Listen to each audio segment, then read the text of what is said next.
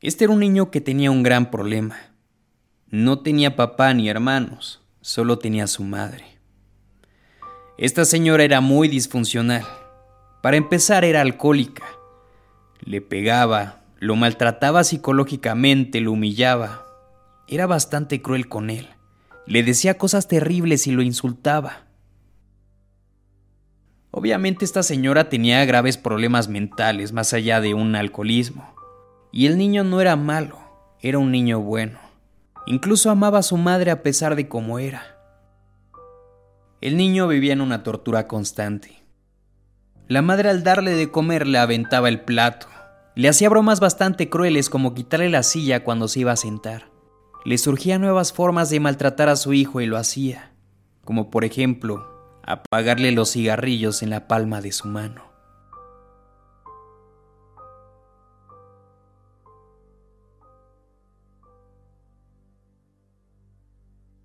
Una noche mientras se limpiaba las lágrimas frente al espejo de su baño, agachado y avergonzado, tocan a la puerta de su casa.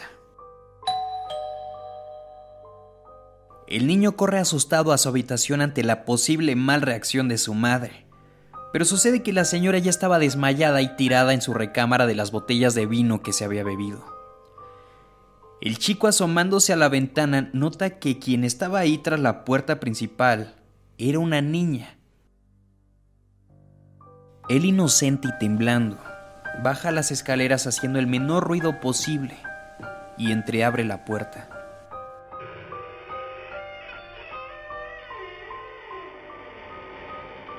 Era una tierna niña bastante pálida, que tenía algo bastante extraño.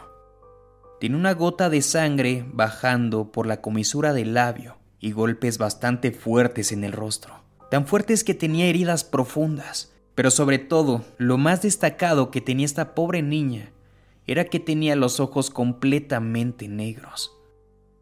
Le habían dado una golpiza bastante fuerte.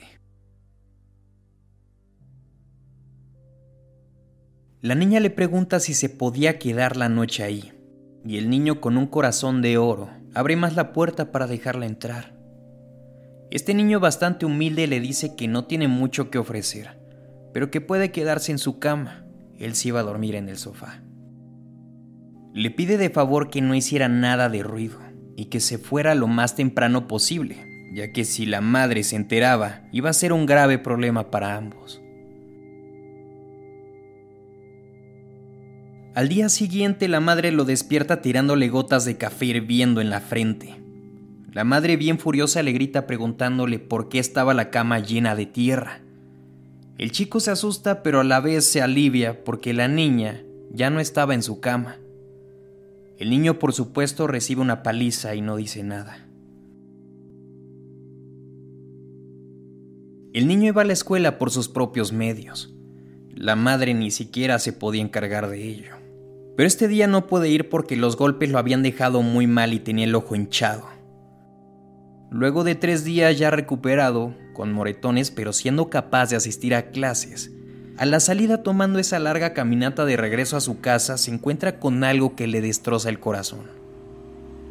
En una tienda de televisores ven las noticias que están anunciando la muerte de la misma niña a la que le había dado hospedaje hace tres días. El asunto debiera de ser triste, de no ser porque la noticia no era reciente. Este fue un asesinato que había ocurrido meses antes. En el noticiero decía que el padre la había golpeado tan fuerte que la mató. Este niño más que asustado estaba desilusionado. Creía que esta niña iba a ser una nueva amiga con la que podría jugar. Hasta se puso a llorar en la ducha asimilando una fantasía rota.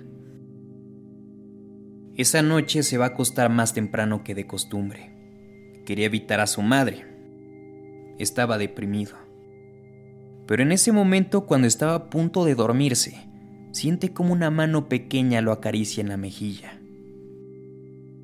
Él sabe que es la niña porque siente su presencia, pero cuando se siente en su cama para observar a su alrededor, no ve a nadie. Solo escucha una dulce voz que le dice,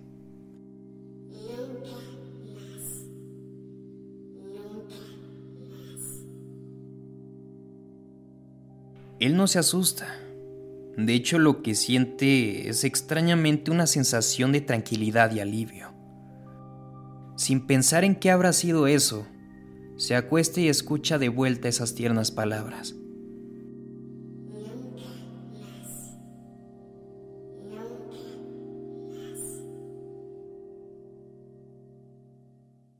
Pero antes de que se quedara dormido escucha unos gritos desgarradores de su madre, unos gritos de dolor, de terror. Él se quita las sábanas de encima y va a ver qué está pasando al cuarto de la madre. Y ahí encuentra a su madre agarrada de la cama tendida viendo al techo convulsionando. Y había una pequeña figura justo al lado de ella. Una pequeña figura metiendo la cabeza en el pecho de su madre. Le había abierto un hueco enorme y como una bestia devoraba la carne y los huesos del pecho. La estaba haciendo pedazos.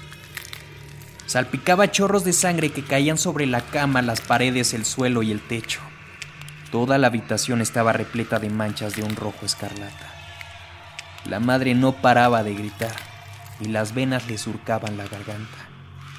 De pronto la niña se levanta cuando su madre no da un movimiento más.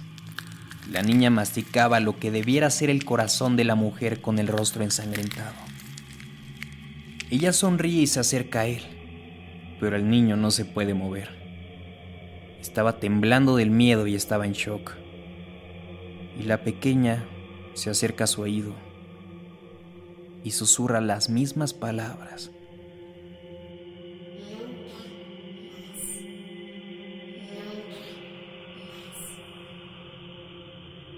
El niño se desmaya y cae al suelo.